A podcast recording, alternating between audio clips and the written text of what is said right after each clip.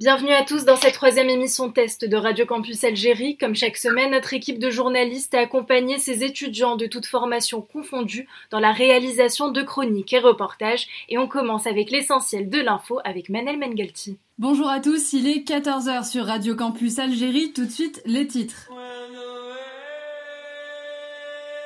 Radio Campus Algérie, la radio des jeunes, pour les jeunes, par les jeunes.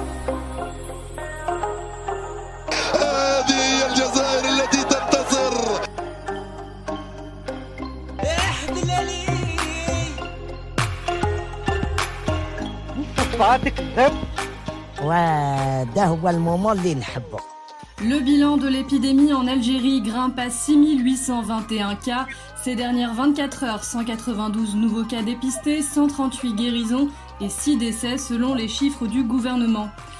Une mort particulièrement douloureuse, une jeune médecin enceinte de 7 mois est décédée jeudi 14 mai des suites du Covid-19. Le docteur Wafa Boudissa exerçait à l'hôpital de Ras El Oued, près de Sétif. Selon le ministre de la Santé, Abderrahman Ben Bouzid, le virus a déjà tué 19 membres du personnel médical. Et malgré l'épidémie, pas de confinement total pour l'Aïd. Le président Tebboune l'a confirmé hier. Il n'a donc pas souhaité suivre l'avis du comité scientifique et de son ministre de la Santé. Il souligne que les mesures de confinement partiel déjà en vigueur ont prouvé leur efficacité.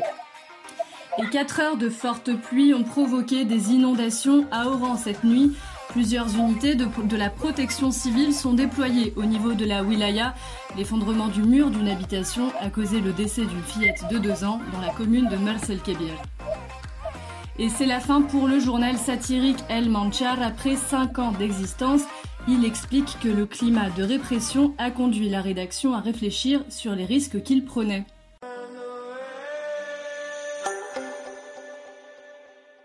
Contexte épidémique douloureux pour les professions médicales et paramédicales, aucun répit ne leur est permis. Adil Mehadji revient sur le décès du docteur Boudissa et sur les craintes des médecins hospitaliers. C'est l'une des histoires dramatiques que réserve la pandémie de coronavirus.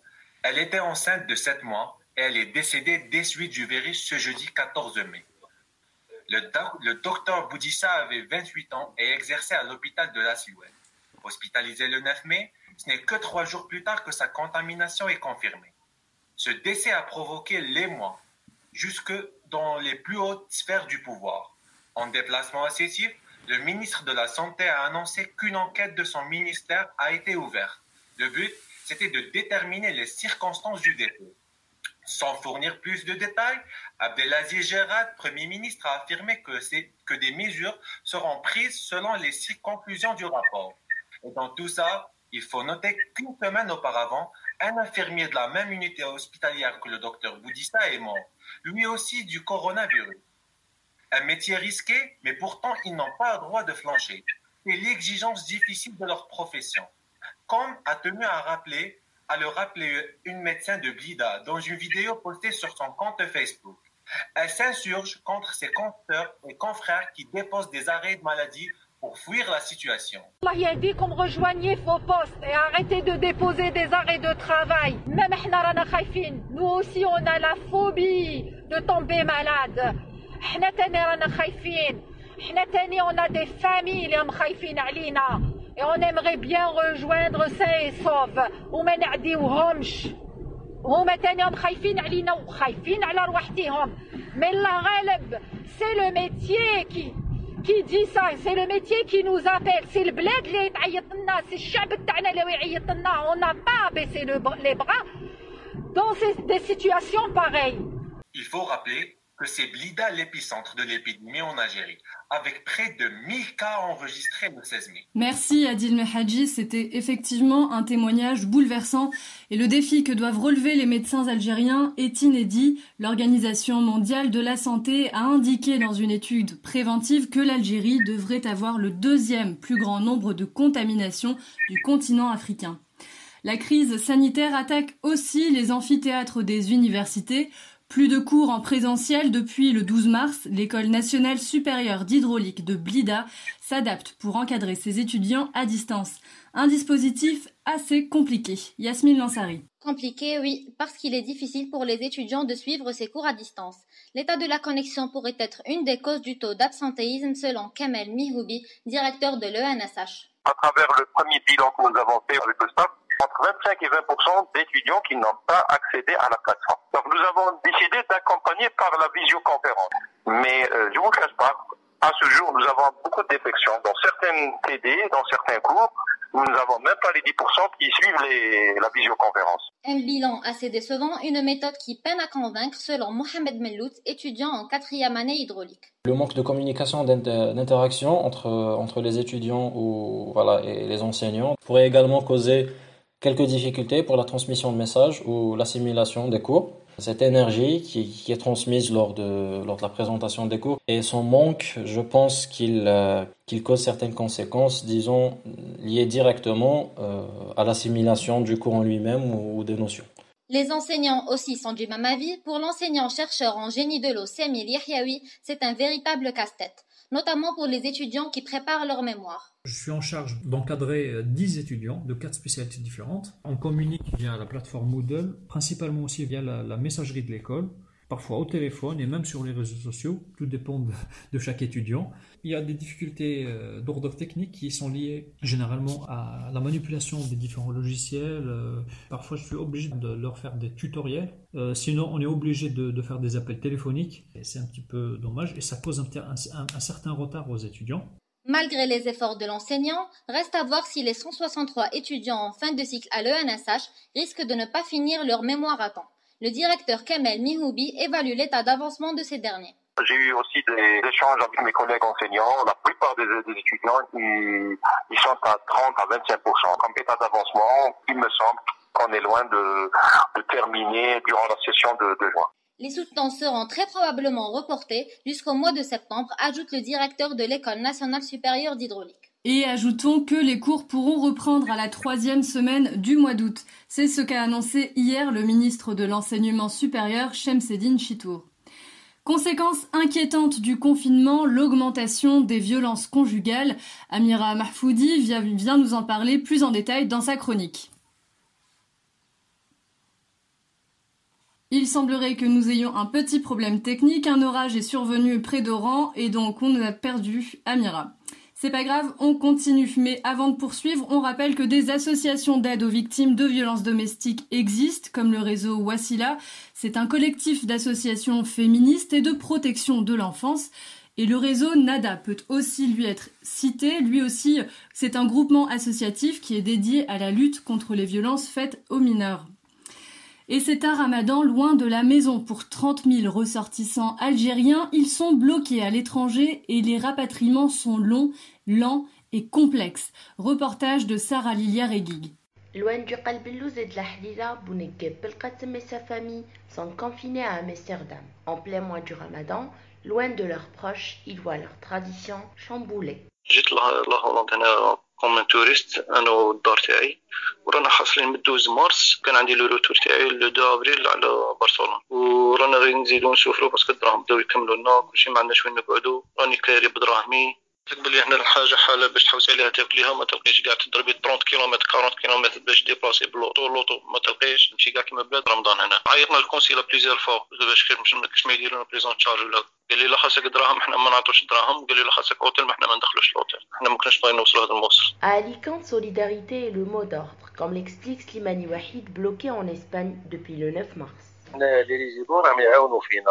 لي ريزيدون هما اللي راهم مردينا والحمد لله. الناس كما قال لك محسنين يعاونوا اللي يقدروا عليه. واش نقول لكم رانا عايشين مليح ماناش عايشين مليح. رانا يعني ربنا لك الحمد. تليفوني بليزيور فوا الكونسيلا ما كان حتى واحد يعني حتى باش يريبونديو علينا ما كانش يعني ما لقيتش واحد يهضر معايا نقدر نقولوا معيشه بنكا نستناو الاجلاء وهذا ما كان Dans un communiqué publié le 8 mai, l'ambassade d'Espagne en Algérie annonce une collaboration avec les autorités algériennes et la compagnie maritime Corsica Lenia pour la mise en place d'une première traversée maritime. Celle-ci pourrait avoir lieu avant la fin du mois.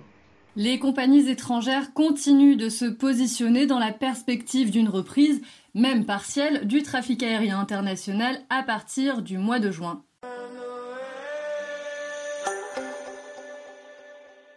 Le 12 avril dernier, les archives françaises sur les disparus de la guerre d'Algérie ont été en partie ouvertes, l'occasion de se replonger dans une mémoire collective fracturée.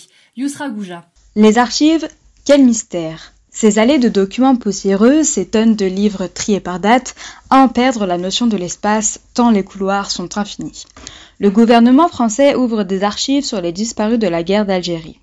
La libre communication des dossiers n'a pas éveillé plus d'attention que cela, pourtant ce n'est pas tous les jours que le tabou français est levé sur ces années de guerre. Ce n'est pas la première fois, mais c'est suffisamment rare pour le souligner.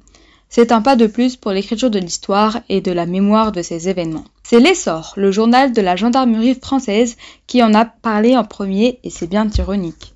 C'était pourtant la gendarmerie qui tirait à balles réelles sur les manifestants algériens. Passons. D'abord, un peu de contexte pour y voir plus clair. La commission de sauvegarde des droits et libertés individuelles est créée en mai 1957 par Guy Mollet, le président du Conseil, autrement dit du gouvernement. Cette commission avait une mission principale, enquêter sur la réalité de la répression militaire de la guerre d'Algérie. De nombreuses décennies ont passé avant que les présidents français prennent conscience de l'importance de l'écriture de l'histoire et de la guerre d'Algérie. Ce n'est qu'en 2018 que l'État français a reconnu sa responsabilité dans la disparition et la mort du jeune universitaire Maurice Audin en juin 1957 à Alger. Un an plus tard, en septembre 2019, l'ouverture des archives sur sa disparition est proclamée. S'en est suivie l'ouverture progressive des archives sur les disparus de la guerre. Chaque président français veut marquer son implication dans l'ouverture de dossiers et dans la reconnaissance de tel ou tel fait de l'empire colonial.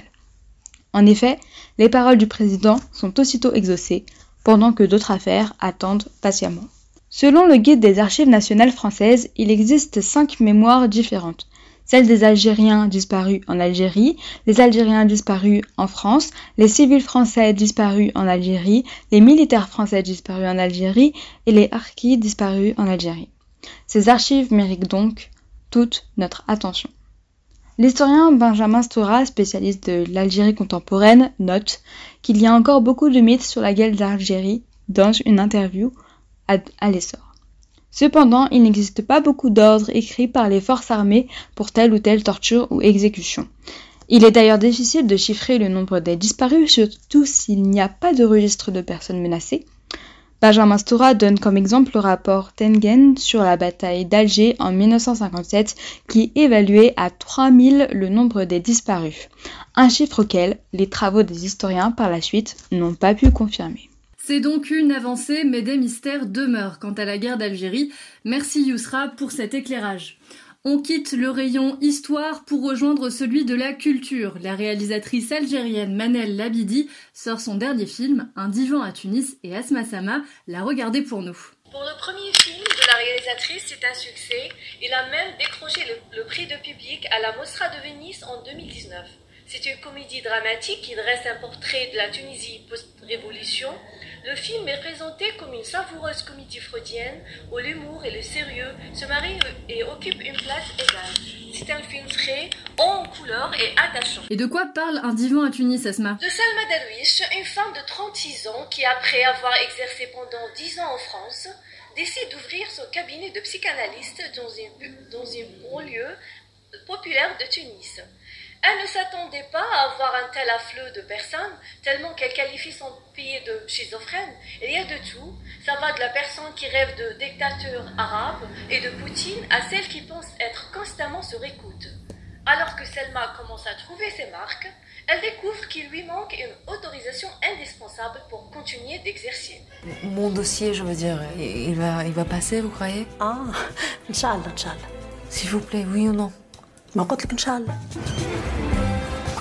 Sam? Tout le monde rêve de foutre le camp d'ici et toi. En effet, la réalisatrice parle de réparation. Elle voulait mettre en avant le personnage de Selma, forte, ambitieuse et remplie d'espoir, de réparer ce qui s'est brisé du temps de la génération de ses parents. Et comme toujours, espoir et jeunesse forment un mariage porteur. Merci Asma. C'est la nouvelle qui a fait pleurer les Algériens du monde entier il y a deux semaines. Idir nous quitter. C'était un monument de la musique algérienne, un ambassadeur de la chanson kabyle. Sa perte a suscité une pluie d'hommages sur les réseaux sociaux. Leila Berached. C'est une bien triste nouvelle qui s'est répandue euh, comme une traînée de poudre sur la toile dans la soirée du samedi 2 mai, celle du décès du chanteur Idir. Idir, de son vrai nom Hamid Chiriet, bon, qu'on ne présente plus, hein, il est chanteur, auteur-compositeur, interprète et musicien, algérien d'expression kabyle, c'est notamment grâce à son titre Avavainova qui devient rapidement dans les années 70 un tube planétaire que le chanteur connaît une audience internationale et se fait ambassadeur de la musique algérienne dans le monde.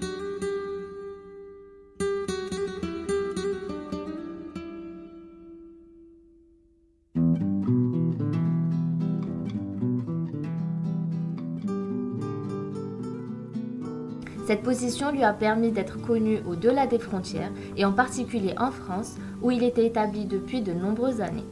C'est donc tout naturellement que de nombreuses personnalités à travers le monde se sont jointes à d'autres voix pour rendre hommage au chanteur.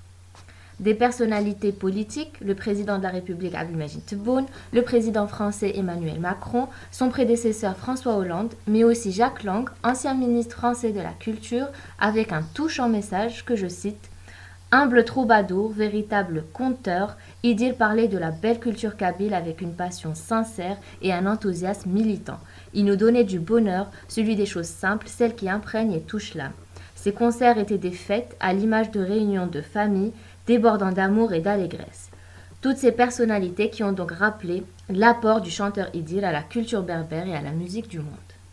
Et il y a eu également d'autres hommages des personnalités des milieux journalistiques, sportifs ou encore artistiques. Oui, tout à fait. Nombreux journalistes algériens et français ont tenu à s'exprimer également sur leurs réseaux sociaux, comme Mriem Amellel, Rachid Arab, Edoui Plenel ou encore l'équipe de Brut, qui a pour l'occasion consacré une vidéo hommage à la pensée de l'artiste, notamment à sa vision du monde et de la religion. On en écoute un extrait. Il faut beaucoup d'échanges, beaucoup de mots, beaucoup de conversations pour dire que l'islam, ce n'est pas l'intégrisme, par exemple, mais que l'islam n'est qu'une religion, comme le christianisme ou le judaïsme. C'est beaucoup plus une question de conviction personnelle que quelque chose qui puisse unir les gens, où ils doivent mener un combat. Un combat pourquoi Le seul combat qu'on puisse mener aujourd'hui, c'est celui qui est pour la vie. C'est celui qui mène les hommes vers la lumière. On l'a dit, les personnalités du milieu sportif se sont joints également aux hommages, notamment les joueurs Riyad Mahrez, Youssef Attar ou encore la légende mondiale du football Zinedine Zidane. Dans les milieux artistiques des deux rives de la Méditerranée, la disparition du chanteur Idir a fait réagir de nombreux artistes qui ont tenu à s'incliner devant la mémoire du chanteur. Vieil ami et compagnon d'art de Idir, Lounis Aydin Gillet, Takfarinas, une autre vedette de la chanson kabyle, ou encore le célèbre chanteur français Patrick Bruel qui a également tenu à rendre hommage au défunt Idir en postant une photo avec lui sur son compte Instagram en y ajoutant un touchant message, je vous en lis un passage. La grande voix de la Kabylie s'en va, j'avais eu l'honneur de partager avec cet homme de paix les larmes de leur père, nous avions évoqué nos racines communes, ce duo et cette rencontre resteront gravés. Et en parlant d'Instagram, les hommages ont été nombreux sur les réseaux sociaux. Exactement, cette situation exceptionnelle a également été l'occasion pour nombreux internautes et fans du chanteur de lui rendre hommage à travers des vidéos de cover et interprétation de ses titres les plus célèbres et je voulais justement clore cette chronique par un extrait d'un hommage en chanson rendu par la chanteuse algérienne Souad Massi sur un plateau télévisé cette fois, celui de l'émission Click présentée par Mouloud Achour sur Canal+. Je vous dis donc merci, à bientôt et je vous laisse avec ce dernier hommage à Idir par Souad Massi et sa chanson Tirri.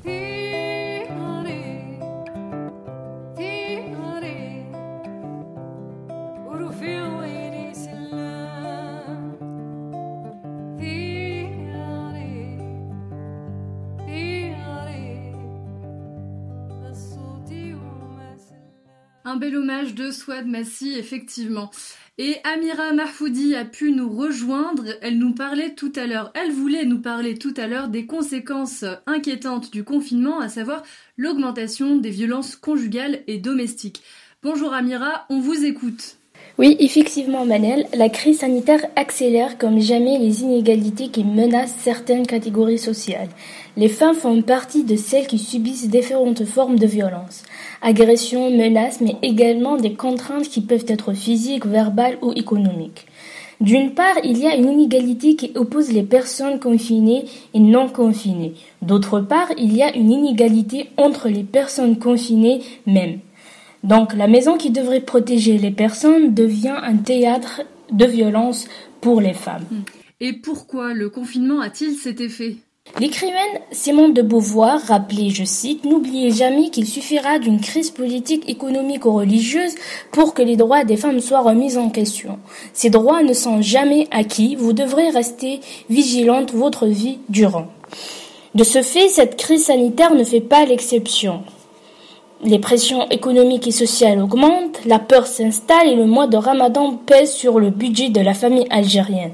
Femmes, qu'elles soient épouses, sœurs ou mères, risquent de subir des actes extrêmement violents. De plus, les femmes confinées sont tout le temps avec leurs abuseurs, ce qui augmente les disputes et les tensions qui dérapent parfois. Elles ne peuvent plus appeler ou signaler la violence qu'elles subissent de peur qu'elles soient attrapées ou entendues par leurs agresseurs. Du coup, les violences faites aux femmes risquent de prendre des tournures plus complexes, comme les faire expulser de la maison sans savoir où aller pour se réfugier. En plus de ça, la, la, femme ne peut pas, dans certains cas, réclamer dans la mesure où elle est dépendante en termes de moyens financiers ou matériels.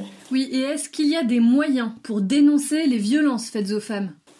Oui, effectivement, Manel, il existe des moyens tels que les numéros verts de signalement, mais, mais ceux-ci sont souvent injoignables à cause de l'encombrement des réseaux téléphoniques pour demander l'aide des instances en charge, ce qui laisse le champ libre devant, euh, devant les actes de violence.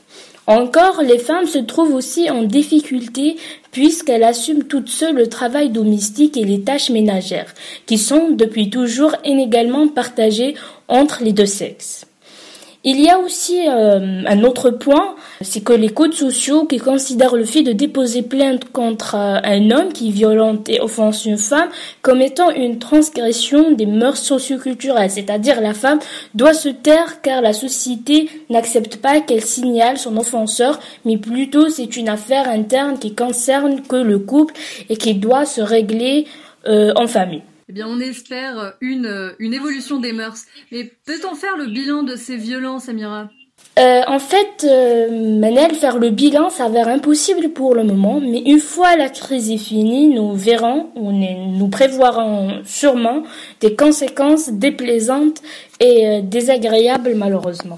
Je vous remercie de nous avoir euh, rejoints malgré vos problèmes techniques. On le rappelle, on l'a dit tout à l'heure, des associations d'aide aux victimes existent. On a cité le réseau Wassila et aussi le réseau NADA qui peut aider les femmes et les mineurs. Je vous remercie d'avoir suivi avec nous cette troisième émission de Radio Campus Algérie. Merci à nos apprentis journalistes Dounia Mahiedine, Colline Mollard, Lou Momej et Shannon Marini qui ont accompagné nos chroniqueurs et nos journalistes en herbe, Adil Mehadji, Yasmine Lansari, Amira Mahfoudi, Lilia Regig, Yusra Gouja, Asma Sama et Leila Berached. Nous vous quittons sur une chanson d'Idir, c'est notre hommage à nous et à la semaine prochaine. D'ici là, prenez soin de vous.